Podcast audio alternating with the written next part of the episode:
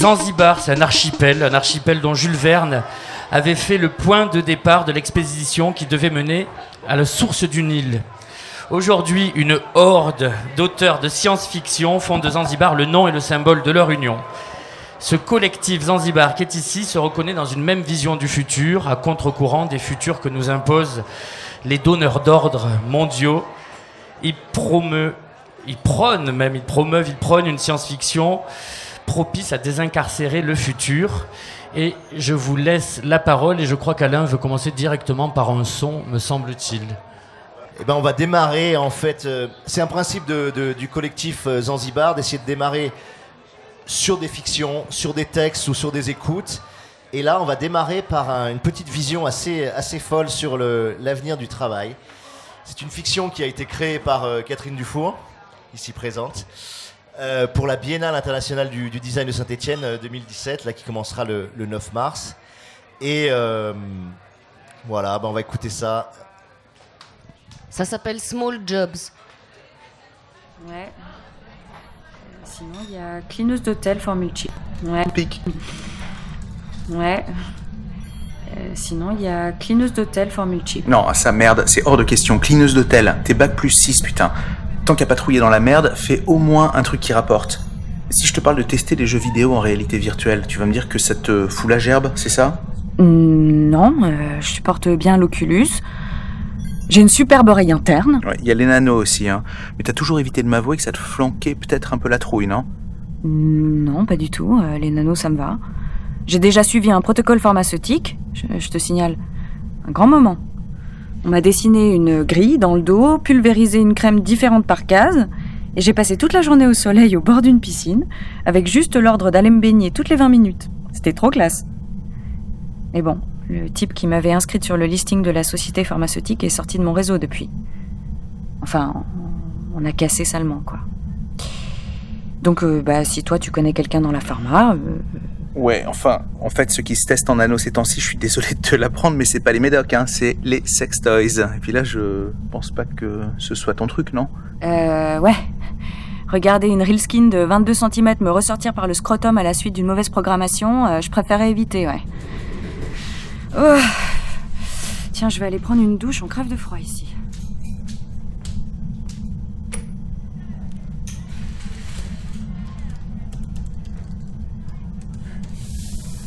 Bon, et toi alors? Tant qu'à parler small job, t'en es où? Bah, c'est. euh, J'avance dans mes études, hein, c'est. euh, Hein? Parle plus fort, j'entends rien. Ouais, je dis que je suis en train de finir mon dernier UV là. Et puis bientôt, si tout roule, euh, t'auras devant toi un Digital Desk Manager, niveau 3, certifié ISO IEC. Ouais. Croque-mort numérique, quoi. Tu peux pas viser plus haut Hum, ouais, écrase. Laisse tomber la provoque, s'il te plaît.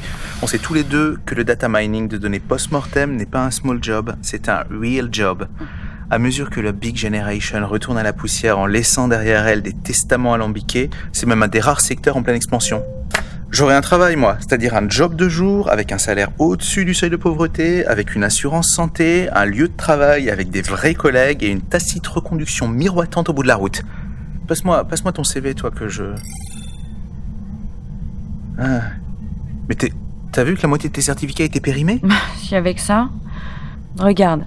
Langue, sociaux, ergo, humanum, sémio, un putain de CV de fille. Je suis comme toutes les femelles, moi. J'ai fait des sciences molles alors qu'il y a que les durs qui payent. Je suis pas euh, trader, euh, actuaire, euh, data miner ou neurobio. Pour les filles, de toute façon, c'est les sciences molles ou le care. Foutue orientation à 13 ans, foutu destin. Vie de merde.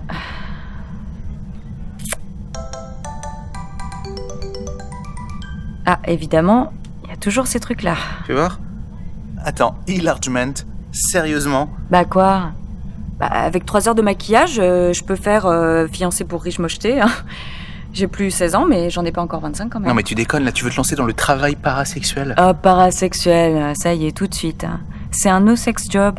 Ces types-là veulent juste emmener une jolie fille en boîte et poster des photos pour que leurs potes bavent d'envie. C'est plus social que sexuel, hein, en fait. D'ailleurs, euh, le contrat est très clair.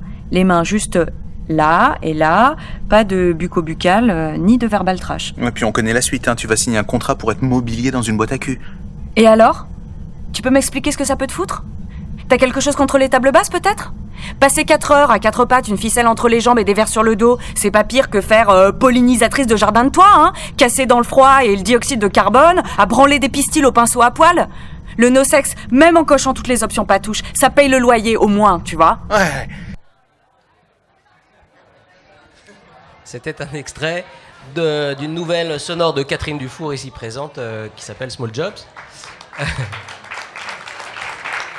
Réalisé par euh, enfin, Florian, euh, Florian Pochon. Euh, juste pour le contexte, mais très rapidement, Alain l'a dit. Après, je vais présenter euh, les, auteurs autour de la table. C'est à l'occasion de la Biennale donc, du travail, du design de travail. C'est en, mars-avril 2017. Et Norbert Merjanian, Alain Damasio, Catherine Dufour et d'autres écrivains du collectif Zanzibar ont participé et participent, parce que tout n'est pas encore terminé, à commissariat euh, d'un des, lieux euh, de, de la Cité du Design. Euh, donc je vous, je vous présente Norbert Merjanian, alors, auteur de science-fiction, il se, carta- il se caractérise par plein d'autres par plein d'autres qualités. Euh, Norbert euh, a publié principalement deux romans euh, qui se suivent, à savoir Les Tours de Samarante et, et ensuite c'est Tresse, à chaque fois j'ai du mal, Tresse, altitude Zéro. zéro. Et on attend le troisième depuis trois ans. Voilà. Norbert, euh, euh, Nor- Norbert, lui, est plutôt très attaché, je vais pas vous faire un descriptif, est très attaché à la science, aux sciences et aux sciences dures, et on en reparlera, mais plein d'autres choses qui l'intéressent. Catherine Dufour, Catherine Dufour, également auteur, euh, écrivain, alors on dit aussi science-fiction, mais de, aussi bien d'autres écrits et, et- très attachée à l'histoire, puisque au-delà de, de romans qui ont reçu des prix, des prix de science-fiction, Grand Prix de l'imaginaire, euh, tu as écrit alors La vie sexuelle de Lorenz Assio Et l'histoire de France pour ceux qui n'aiment pas ça. et l'histoire de France pour ceux qui n'aiment pas ça. Et le guide des métiers pour les petites filles qui veulent pas finir princesse aussi. C'est vrai. Voilà, donc histoire, un pôle histoire. Et Alain Damasio, euh, auteur de, de deux romans et, et d'un recueil de nouvelles. Euh, donc euh, là aussi salué par des prix, mais c'est pas la question, écrivain. Et, euh, et alors lui, c'est plutôt la philo. hein, puisque à chaque intervention, et, ce soir vous allez l'entendre toute la soirée certainement, parler de Deleuze euh, et de Nietzsche. Voilà, donc moi je suis Mathias Echenay, je suis éditeur de La Volte et il se trouve que je publie certains euh, de ces auteurs ici présents et d'autres.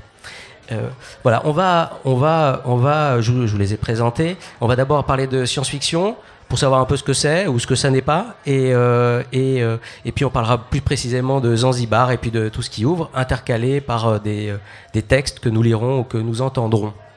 Voilà. Donc qui veut commencer sur la science? Est-ce que, est-ce que vous reconnaissez comme écrivain de science-fiction? Est-ce que c'est une caractéristique qui vous parle ou voilà Norbert? Science-fiction, ouvroir des possibles. Donc la science-fiction, c'est tout simplement euh, la métaphysique moderne. C'est ce qui permet de- d'envisager les possibles, les futurs. Et c'est ce qui fait, je crois aussi, qu'on s'est réunis en collectif, puisque nous sommes dans une période particulièrement conformiste. euh, où les visions du futur et du présent sont idéologiquement euh, centrées sur un- un- des idées extrêmement restreintes.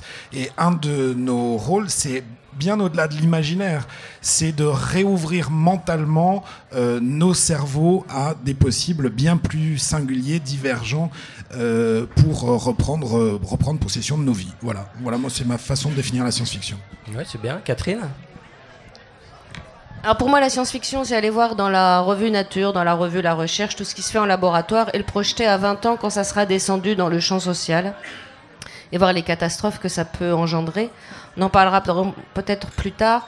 Mais autant, il y a une vingtaine d'années, j'arrivais carrément à anticiper. J'avais fait toute une nouvelle sur euh, les jeux vidéo 3D immersifs euh, en réalité virtuelle.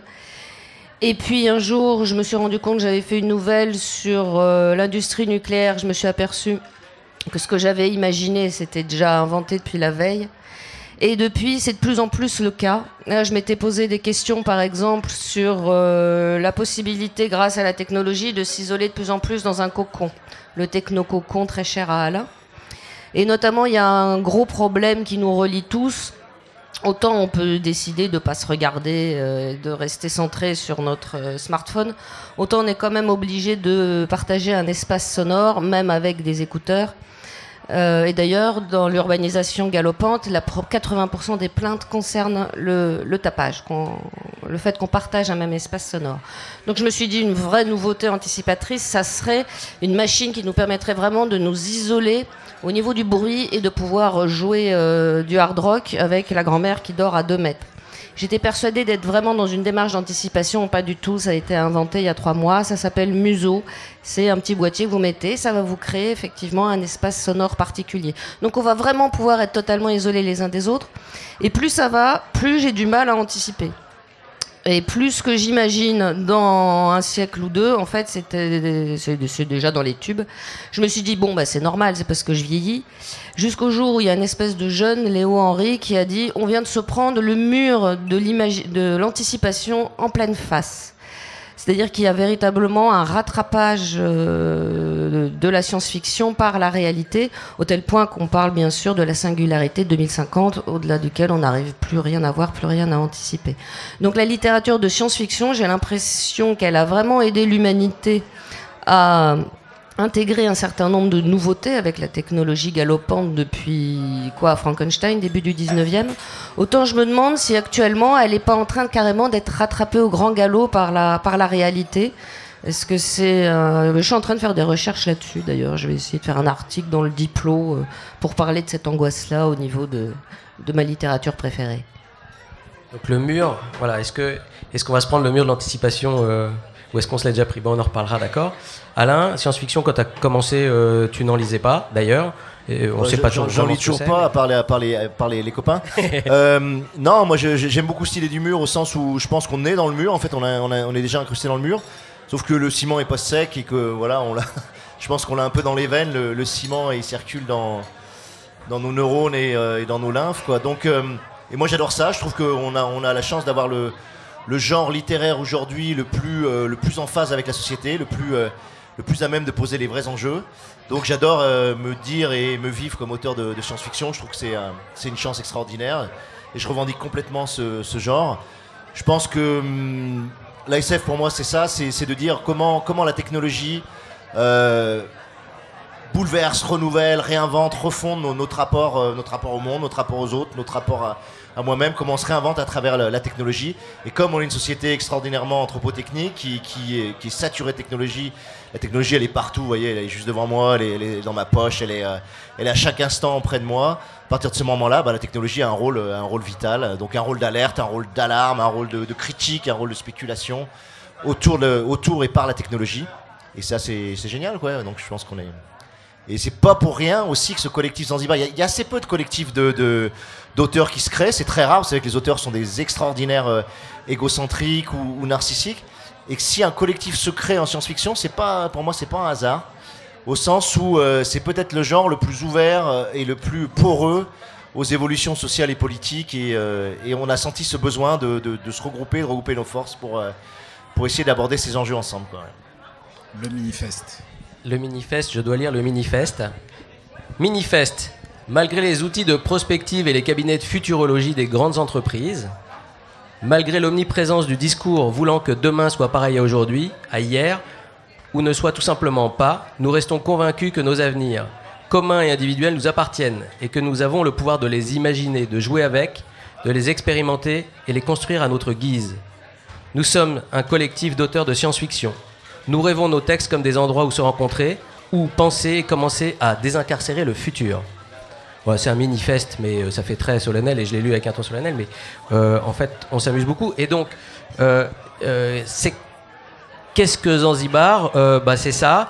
Il y a des auteurs dont certains ne veulent pas dire le nom, mais alors là, vous avez trois émissaires qui disent leur nom et qui ont décidé d'échanger, de, de se stimuler, de créer des, œuvres collectives ou des interventions collectives, toujours en commençant par le texte, ce que nous avons fait, le texte et la littérature.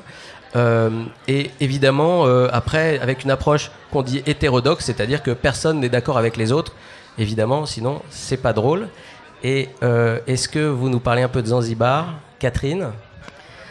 Oui, je crois que je suis comme beaucoup de monde ici. Euh, J'ai l'impression que l'avenir va consister essentiellement à consommer de plus en plus jusqu'à ce qu'on en crève et que la totalité de notre avenir est confisquée par euh, quoi huit personnes qui possèdent euh, le- la moitié de la, richesse de l'humanité et ça va en, en s'aggravant. Je vais même pas aborder les soucis écologiques. Bref, moi aussi, comme vous, au moment je me suis dit, mon Dieu, tout cela est monstrueux. Et à ce moment-là, Alain et les autres sont arrivés en disant désincarcérons le futur. Alors c'est là où je dis ah c'est ça, je me sens incarcéré, excellente idée. Donc on essaye de réfléchir ensemble pour pas sombrer dans le désespoir et la folie. Euh, alors oui, effectivement, il y a des disputes sur le sur le comment, mais sur le pourquoi pas tellement. Voilà, et Zanzibar aussi, c'est un, noyau de gens effectivement qui se montrent, d'autres qui ne veulent absolument pas se montrer. Et c'est aussi un peu une volonté de regrouper les paroles de tout un tas de gens qui n'ont pas forcément euh, vocation à devenir écrivains, mais qui ont des choses à exprimer à ce sujet. Et pour ça, on a fait un pad euh, à l'occasion de Nuit debout qui s'appelle 1000 jours en mars. Là, on a décidé que le mois de mars ne s'arrêterait jamais. Et euh, il y a des gens qui viennent euh, sur ce site et qui le remplissent. Ils remplissent le 404 mars, le 416 mars et ils racontent ce qui se passe le 560 563 mars. Et euh, il y, a des- textes d'excellente qualité de gens qu'on ne connaît ni d'Ève ni d'Adam et qu'on ne rencontrera jamais. Mais c'est un, beau texte collectif mis en place par Zanzibar. Eh ben, on va vous lire quelques jours de 1000 jours en mars. Euh, c'est un très beau projet qui est né effectivement au moment de Nuit debout. Euh, et puis on a dit aux gens, voilà, on vous invite à imaginer collectivement euh, les un peu moins de trois années qui viennent. Et donc c'est de la science-fiction vraiment en prise directe avec, avec le, réel. Allez, je vais démarrer sur un... 66 mars. Les Martiens débarquent un peu en avance. Conduisez-nous à votre chef. On s'entre-regarde. Euh, désolé les gars, mais si vous attendez 19h, vous pourrez participer à l'AG. Les petits hommes verts mangent du couscous vegan, viennent s'asseoir en tailleur. Ils ont l'air de bien aimer agiter les mains au-dessus de leur tête. Leur fusée a un peu noirci un coin de la place. On espère que la mairie nous pardonnera. 404 mars. L'international terroriste proclame un jour de l'erreur système. Le lendemain, elle s'excuse dans un communiqué, elle s'était trompée de jour. 405 mars. Erreur 405. Révolution not found. 416 mars. La nouvelle était tombée, les flics sont des robots. Un informaticien fou avait trouvé le moyen pour les déconnecter. C'était un drôle de spectacle dans les rues. Des hommes et des femmes en uniforme qui tombaient à terre. Moi, je m'en foutais, et Ali aussi s'en foutait. On le disait aux autres, mais on ne nous croyait pas. Non, c'est pas foutait, c'est doutait, pardon. On le disait aux autres, mais on ne nous croyait pas. Maintenant, tout le monde se rendait à l'évidence. Si les flics étaient des robots, et nous alors? On commençait sérieusement à s'inquiéter quand on a vu des camarades s'évanouir dans les camps comme si on les avait éteints. La journée s'annonçait longue. 456 mars. Cueillir des cerises. En fait, c'est 4, 5, 6 mars, je pense qu'il a voulu faire. Ouais. 997 mars, la mer a monté. Pieds nus, on zone sur les places à la recherche de coquillages, de bois flottés, de saloperies utiles que les vagues ont recrachées. On paraisse un peu aussi. On apprivoise pour les temps à venir la nouveauté de ces grèves infinies. 501 mars. Deux réunions ce même jour. Il a fallu scinder le groupe. Quand on touche à l'argent, la prudence vaut. Belleville, au sous-sol d'un bistrot sur la place, et Glacière dans une loge désaffectée au 19 rue. Les deux équipes planchent sec sur les fintechs sous la houlette d'anciens de la banque. Il y a là plus d'ordinateurs que d'humains. Le réseau passe mal au sous-sol. Chaotique, mais les gens ont le désir et la hargne d'apprendre, surtout Marie, Tiana, Romain, Fad et Calias, les premiers à avoir adhéré à cette action cinglée démesurée. Après 7 heures d'immersion, l'enthousiasme grippe les têtes, panne. Tu crois qu'on y arrivera Qu'on aura un jour l'accès?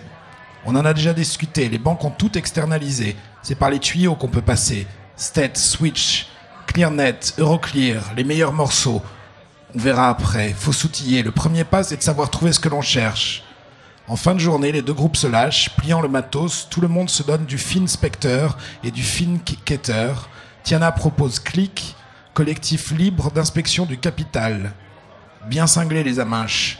Assez pour s'y remettre tous trois fois par semaine. Fin du programme dans 200 jours.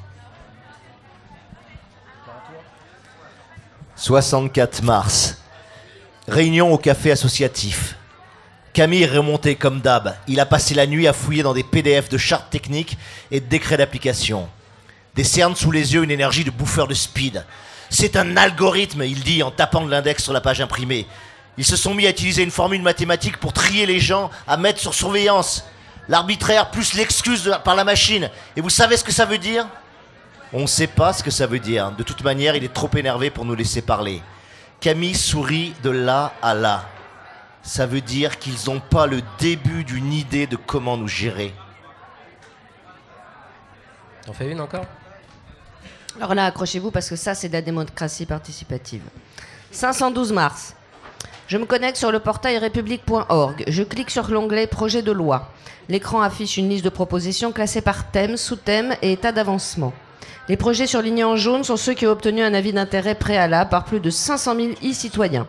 Les citoyens, tout homme et toute femme de plus de 18 ans domiciliés en France. Et à jour de ses obligations fiscales. Les projets surlignés en vert sont ceux qui sont actuellement en cours d'examen par des commissions parlementaires, dont les membres sont tirés au sort parmi les citoyens. Je clique sur l'un de ces projets pour consulter les comptes rendus des travaux de la commission. J'apprends que la commission a décidé, pour éclairer sa réflexion, de constituer un panel d'experts paritaires et transdisciplinaires qui peut rendre des avis mais n'a aucun pouvoir décisionnel. Je consulte la liste d'experts proposés et envoie un message pour suggérer un nom supplémentaire. Je reçois aussitôt un mail m'informant que ma proposition sera étudiée lors de la prochaine session et que la commission me fera un retour sur la décision prise. Satisfait, je poursuis ma consultation en cliquant sur une proposition surlignée en orange, un projet de loi presque abouti, que la commission qui l'a préparé soumet pour avis à un panel élargi de 3 millions de e-citoyens. Je n'ai pas été tiré au sort pour ce panel, donc je ne peux pas intervenir. Mais la consultation des travaux en cours me permet d'affiner ma réflexion.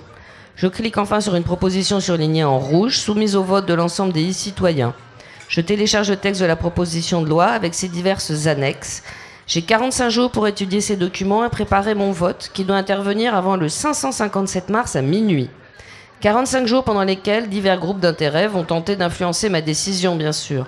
Heureusement, j'ai configuré mon pare-feu et mes logiciels anti-lobbying pour blacklister les groupes d'intérêt les moins transparents.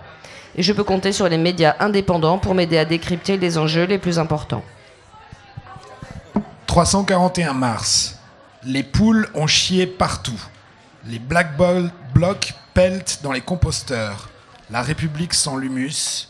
Sous la terre, invisible, nos patates poussent. 1312 mars, l'avenir existe encore, viens. Bon, il y en a beaucoup, beaucoup, beaucoup, beaucoup comme ça, et on ne sait pas qui a écrit, et on s'en fiche, ce qui compte, c'est les textes.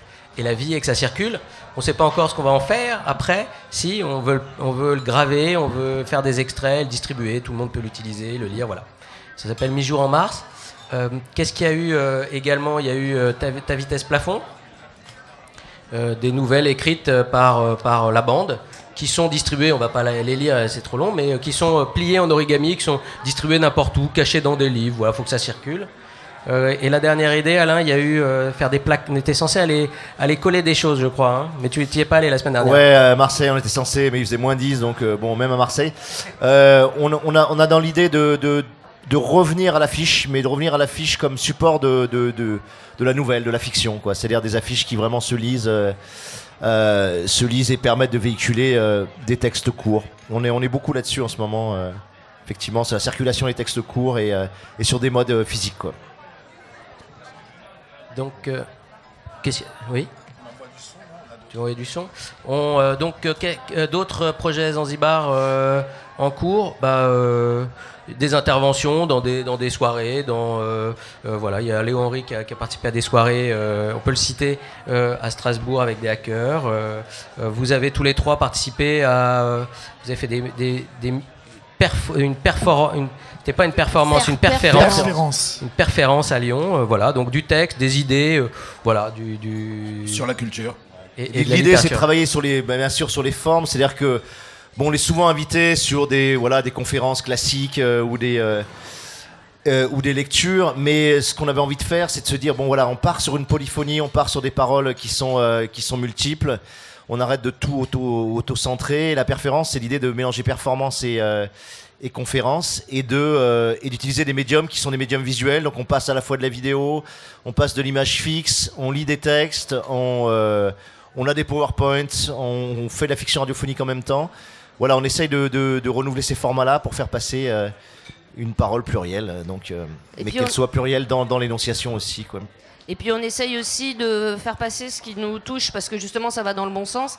Par exemple, il y avait un, un lab à, à Lyon qui était génial.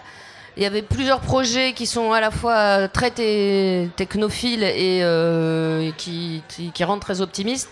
Je me souviens d'un projet bah, qui était déjà carrément en place dans un pays dit en développement, c'est-à-dire en gros un pays où les gens ont bien du mal. Et euh, ils avaient réussi à se fabriquer des imprimantes 3D avec lesquelles les gens qui avaient s'étaient fait juste sauter sur une mine, une main ou un pied, y allaient pour imprimer en 3D leur propre, leur propre prothèse adaptée justement à leur morphologie et à leur handicap. Et donc c'est euh, juste une utilisation extrêmement euh, positive de, de la science. Et euh, on parlait de désincarcérer le futur, mais bon, ok, il y a de la fiction, il y a des interventions, il y a des idées, et, et- évidemment, et vous allez vous récolter, vous puiser parmi tout ce qui se produit en termes de sciences dures, sciences molles, un peu partout. Euh, mais euh, est-ce que l'un d'entre vous veut s'exprimer par rapport au, au mythe? Parce qu'il y avait quelque chose que vous avez partagé assez tôt, c'était euh, quelque part, c'est aussi démonter les mythes les mythes M-Y-T-H-E-S qu'on essaye de nous vendre, c'est-à-dire un, futur qui s'appauvrit, Norbert? Oui, alors plutôt que de répondre, parce que c'était une immense question, je, vais, je vais dire ce qu'est aussi un petit peu le rôle d'un auteur de science-fiction, c'est d'inventer de nouveaux mots. Euh, et, pour déconstruire les mythes actuels, souvent, notre logique, c'est de dépasser par le haut. Et une façon de dépasser par le haut, c'est d'inventer. Et comme notre matériau, c'est le langage, on invente des nouveaux mots. Je vais vous en lire un. euh, qui est dans, dans, dans le, ma prochaine nouvelle du recueil publié à la Volte sur l'avenir du travail. PEEK, P-E-E-K, nom masculin de l'expression anglaise jeter un coup d'œil personne capable d'apprécier au premier coup d'œil la cotation d'un individu, d'un produit ou d'un service. Les pics forment entre eux une communauté d'identification culturelle. Ils ont souvent été comparés aux geeks au début du siècle, puisque là on se place en 2050. Voilà. Alors pour les mythes, là je vais laisser Alain s'exprimer parce qu'il il en parle tellement bien. Je me rappelle plus du tout ce que j'en dis, mais c'est pas grave. Euh, Si la mythopoïèse. ouais, la que- mythopoïèse, voilà. Bon, bon, c'est vrai qu'on est, euh, on est confronté. Je vais prendre un exemple très simple qui est le, euh, le mythe, par exemple, du transhumanisme, qui est, qui est quelque chose qui est, qui est porté énormément par, euh, par ce qu'on appelle les GAFAM, hein, donc euh, Google, Apple, Facebook, Amazon, euh, Microsoft. La Silicon Valley est, est- est très portée vers, vers le post-humain et le transhumain, c'est-à-dire vers l'idée de- d'augmentation des capacités mentales et, euh, et physiques de l'homme au lieu de s'appuyer sur nos propres facultés. Et par rapport à ça, ben, il y a effectivement la mise en place du, de, de tout un discours parareligieux qui est assez intéressant, mais, euh, mais à démonter, qui est de dire bon ben voilà, on a un Messie, c'est Ray Kurzweil, c'est le directeur de la, la recherche à Google, et puis on a une, une prophétie que ce Messie vient porter, qui est de dire euh, eh ben, il va y avoir l'avènement de la singularité, c'est-à-dire le moment où, où les intelligences artificielles fortes vont dépasser euh, l'intelligence humaine et vont donc nous, euh, nous diriger, puis on sera très heureux de se soumettre à leur, à leur diktat et à leur, et à leur suprême intelligence. Bon, tout ça évidemment euh, articulé par des hommes euh, derrière. Et puis il y a même ce que moi j'appelle la, la parousie, c'est-à-dire le retour de, de Dieu sur Terre. Donc là c'est l'IA hein, qui arrivera sur Terre, l'IA véritable, l'IAV quoi. Donc tout ça euh, correspond très très nettement à un discours mythologique, à une mythification, même une mystification. Et par rapport à ça, je trouve que s'il y a un rôle de l'auteur de science-fiction, euh, en tout cas qu'on essaye de poser nous dans nos, dans nos récits, c'est de, de faire la mythopoïèse, qu'on appelle la mythopoïèse, c'est-à-dire de la, la fabrication, de la construction euh, de mythes, de mythes cohérents, fondés sur des, des- des héros ou des héroïnes, fondés sur un attachement des personnages, fondés sur des récits euh, et fondés sur des univers qu'on va, qu'on va déployer à partir souvent d'un concept central qu'on va essayer de, de, de poursuivre et, de dilater. Et je pense que c'est extrêmement important d'avoir cette faculté-là et, d'opposer nos mythes propres à des mythes qui sont largement véhiculés, largement relayés avec des puissances médiatiques et financières euh, extrêmement, euh, extrêmement fortes. Et, euh, et on a ce rôle-là, il me semble, d'avoir une mythologie alternative qu'on doit poser, rendre, rendre attachante aussi. Quoi. Alors, on a un, avantage par rapport à- aux patrons de Google et des GAFA. Euh, eux s'inspirent de la science-fiction des années 80-90. C'est des fous de science-fiction. Mais leur science-fiction, elle a 30 ou 40 ans de retard. Nous, on écrit la science-fiction actuelle pour, la, pour que la génération qui vient ait les moyens de euh, contrer, en quelque sorte, comme dans la, la Horde du Contrevent, de contrer euh, cette, cette SF à la papa qui est, à nos yeux, complètement éculée. Un, petit son, euh, Alain, juste euh, par rapport aux auteurs de Zanzibar. Toi, Alain, tu as dit quelque chose que tout le monde ne partage pas, donc je, dois le dire, et c'est pas grave. C'est déconstruire les mythes. Ça, c'est une des fonctions des auteurs qui se retrouvent euh, sur Zanzibar. Certains ne sont pas pour en construire des nouveaux. Mais en tout cas, déconstruire et déconstruire les pauvres mythes rétrécis qui, qui, qu'on a pour seul horizon vendu par donc les, les GAFA, ça, tout le monde est d'accord là-dessus. Après, les casser, peut-être pas nécessairement pour en construire des nouveaux. Ouais, c'est bien que tu précises ça parce qu'il y, a justement dans, ce qu'on va écouter là, qui est, un, une fiction euh, radiophonique qui va être diffusée à la Biennale euh, de design de Saint-Etienne. c'est une fiction de Luvan et justement elle porte sur, euh, sur l'intelligence artificielle, mais traitée d'un point de vue qui est, qui est très inversé et très beau pour moi. C'est-à-dire qu'elle arrive à nous faire rentrer dans la subjective, dans la, vraiment dans la subjectivité, dans le point de vue subjectif d'une IA. Euh, et ça, je pense qu'il y a que la littérature qui est capable de, de faire ça à, à ce point-là. Et du coup, c'est pas tant euh, faire une mythopoïèse que de retourner le mythe de l'IA dominante, de l'IA puissante, de l'IA qui va nous gouverner, hein, cette fameuse gouvernementalité algorithmique là, dont on nous rebat les oreilles. Euh, et là, simplement, littérairement, en, en permettant de rentrer et de s'attacher à l'IA, elle s'appelle Martha, cette IA, vous allez l'écouter.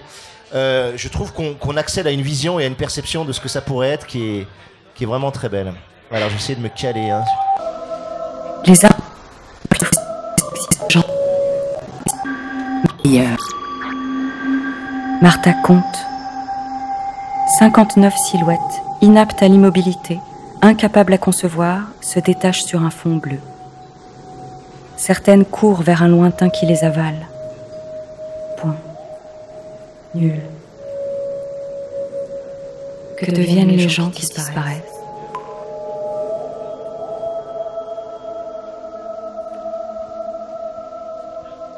Les arbres aussi existent deux fois. Ils fouillent l'espace pour exister, l'emplissent deux fois, par le haut et par le bas. Si on leur en laissait le loisir, les arbres occuperaient tout. Il n'y aurait qu'eux. Martha comprend que les arbres du bas existent moins que ceux du haut. Elle connaît le sens du mot reflet, l'a toujours su. C'est une dimension moins actuelle. Un enfant se reflétant dans la surface polie d'un couvert n'est pas un enfant. D'un autre côté, si on ne regarde que le reflet et non le visage, alors le reflet existe seul. Selon cette logique, ces arbres sont doublement.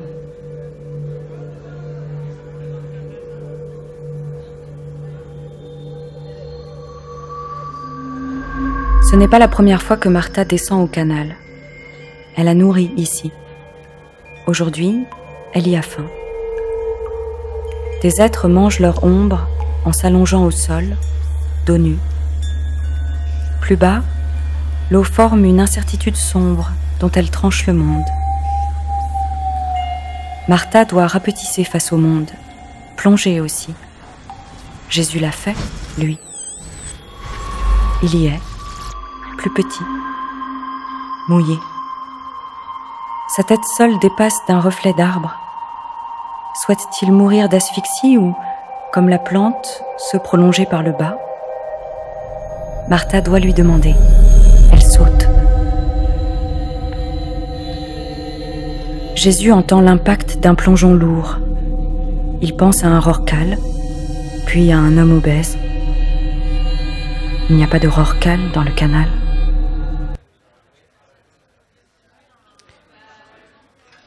Euh, donc c'était un extrait d'une nouvelle euh, de, de Luvan.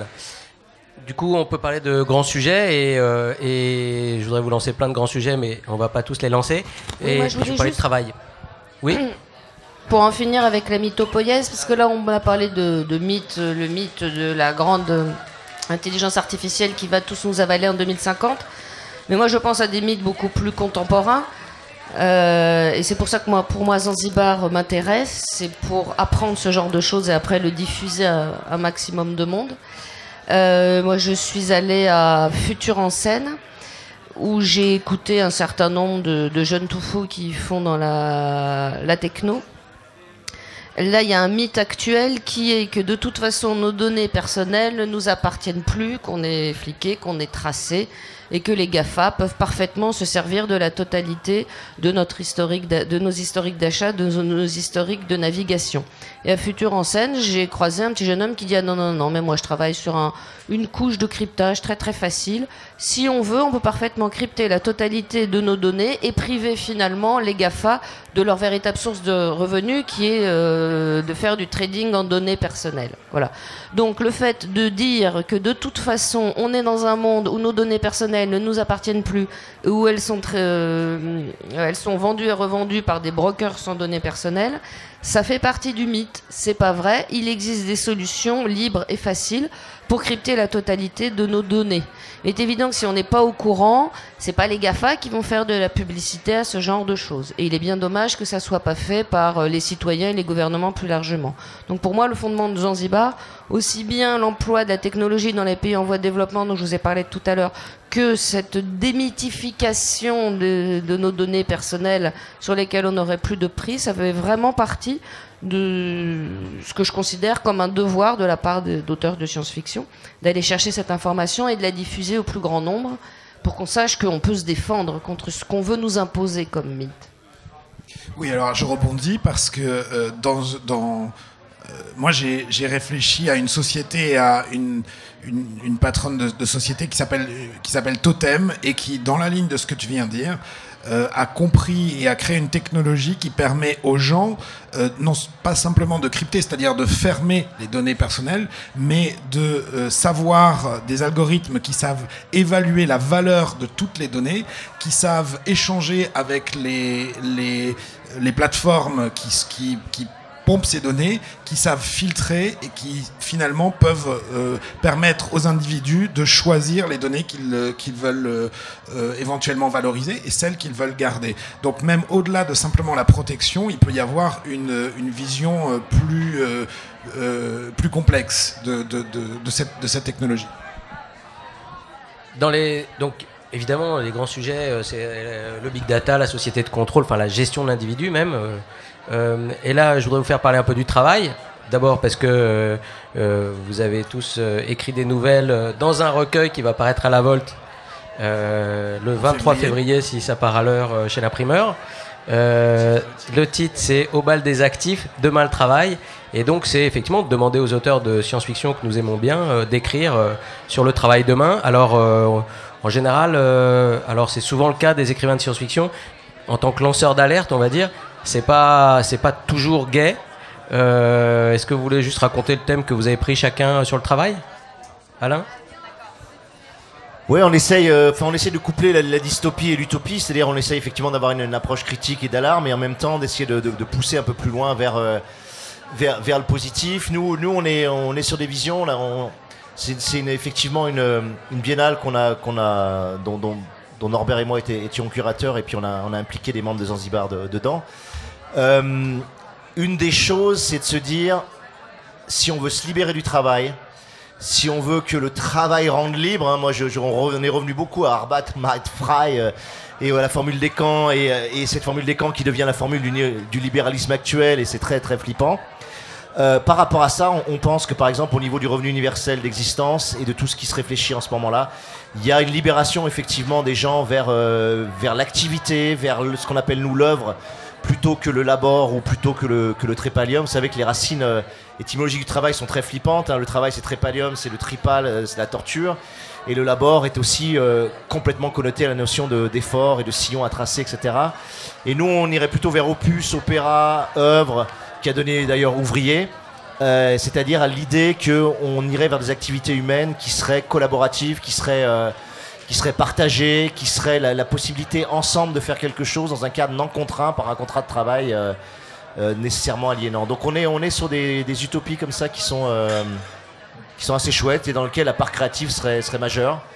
Parce qu'on considère que tout ce qui va être itératif, copiable, redondant, mécanisable, va être effectivement récupéré par des IA, et notamment des IA de service. On le voit, le développement des robots de conversation, de, euh, des IA d'accueil, des, des, euh, ça, ça va être très très fort dans les années qui viennent. Donc il faut accepter, moi je pense, ce mouvement et en profiter pour libérer le travail et pour accepter aussi qu'il y ait un revenu universel et décorréler le mérite euh, et la rémunération, dire c'était on peut être rémunéré sans forcément avoir fait un effort judéo-chrétien de souffrance euh, sur une activité. Quoi. Voilà. Catherine, Catherine, après Alain. Oui, moi, euh, bah, vous avez entendu la, le- la nouvelle que j'ai écrite sur le travail. Euh, c'est un couple de jeunes gens qui ont que des small jobs et la grande angoisse, le lumpen prolétariat, ce sont des 24 heures. C'est-à-dire que la vraie galère, c'est quand vous n'avez plus que 24 heures de visibilité dans votre travail. Et le, grand luxe, c'est d'avoir carrément un, un- CDD à trois mois. Ce que vous n'avez pas entendu dans la nouvelle, c'est qu'en plus, non seulement elle, elle a un problème, c'est qu'elle est devenue brutalement une 24 heures. Mais en plus, elle habite un studio de 12 mètres carrés et quand vous avez plus de quoi payer, au lieu de vous expulser, on repousse la cloison. Donc là, elle est descendue à 9 mètres carrés et elle se pose carrément des, des- ouais, quand elle va descendre au-dessus de la taille, au-dessous de la taille de son futon, elle va vraiment avoir des problèmes dans la vie, quoi. Norbert Oui, Merveilleux. alors sur, euh, sur le, le travail, notre travail sur le travail, moi j'ai imaginé, alors en, en dystopie, euh, euh, un système, enfin, pseudo-dystopie, un système de coévaluation globale où tout le monde se coévalue en permanence. Où là, par exemple, vous seriez tous à coévaluer euh, cette, euh, ce, moment qu'on passe ensemble, euh, votre voisin, et c'est vrai dans la vie intime et dans la vie professionnelle. Donc c'est Coev, une société qui, qui dépasse tous les GAFA actuels qui gèrent cette coévaluation. Et tout le monde a un Coev, les, les, les objets ont des Coev, les moments ont des Coev, les lieux ont des Coev. Et euh, en utopie, de façon assez étrange, euh, euh, Vera Kamienka, qui est quelqu'un qui est né aujourd'hui, qui a 17 ans, qui invente une nouvelle forme de monnaie, qui est une monnaie à somme, positive, qu'on va appeler la monnaie, qui s'appellera la monnaie pixel, et qui est une monnaie d'un genre nouveau parce qu'elle valorise les coopérations. C'est-à-dire, en bref, avec cette monnaie, si vous êtes 100 à participer, à utiliser cette monnaie, à participer à un projet, automatiquement, exactement comme des intérêts dans la banque aujourd'hui, automatiquement cette monnaie prend de la valeur. Mais au lieu de donner des intérêts, euh, qui, qui est une invention fictive à une banque, eh bien c'est cette, c'est cette monnaie qui prend la valeur des intérêts. Et au contraire, si vous avez, euh, si vous êtes un investisseur, vous êtes trois dans un fonds d'investissement à créer une usine robotisée qui fait travailler extrêmement peu de gens, eh bien l'argent, le capital mis pour euh, ce projet avec avec la pixel, avec la monnaie avec la pixel, va perdre de la valeur parce que la coopération humaine est extrêmement faible. Voilà une utopie sur une nouvelle forme de monnaie. Donc euh, voilà, il y a des, des nouvelles de, de Stéphane Beauverger, de David Calvo, de Léo Henry, de Laure et Laurent Claude Seur, euh, de euh, Luvan, euh, de l'ICAM. euh, et évidemment, je les cite pas tous. Euh, donc, euh, à la fois c'est très drôle, à la fois c'est effrayant, et en même temps, il y a aussi le côté utopique. Et c'est le sujet désincarcérer, désincarcérer le futur, faut le dire, à savoir aussi de proposer, oui, de proposer des utopies et quelque chose d'ouvert. Voilà, est-ce que quelqu'un veut. C'est le, il est 43, nous rendons l'antenne dans une minute. Donc, mettons un, un- un morceau. Et merci beaucoup. On, on va vous, on va vous terminer sur euh, justement une sorte de, de plongée dans la ville du futur. Là, on est plutôt en 2030. C'est c'est dans l'univers que je, je développe sur le, mon roman Les, Les Furtifs. Ça s'appelle euh, Duplicity, la, la ville pervasive.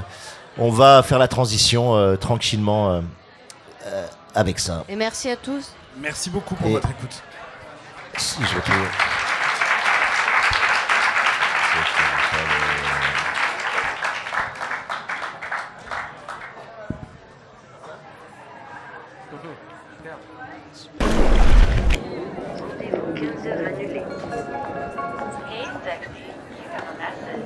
Votre forfait premium est insuffisant pour circuler sur le trottoir.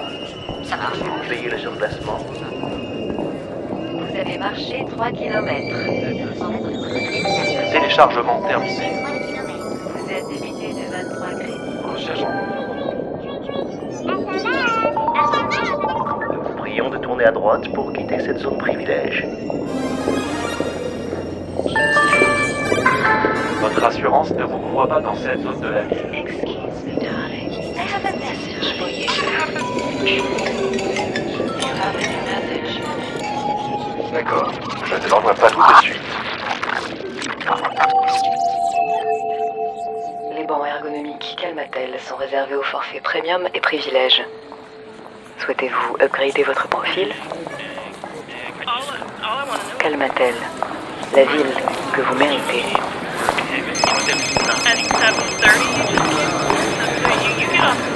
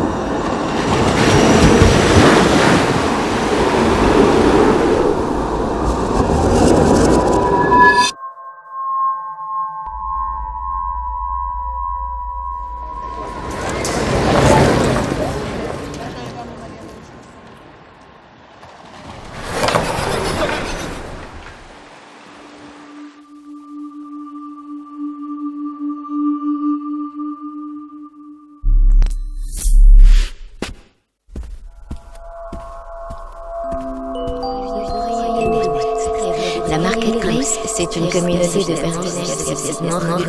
recrutées avec les meilleurs produits pour vivre heureux.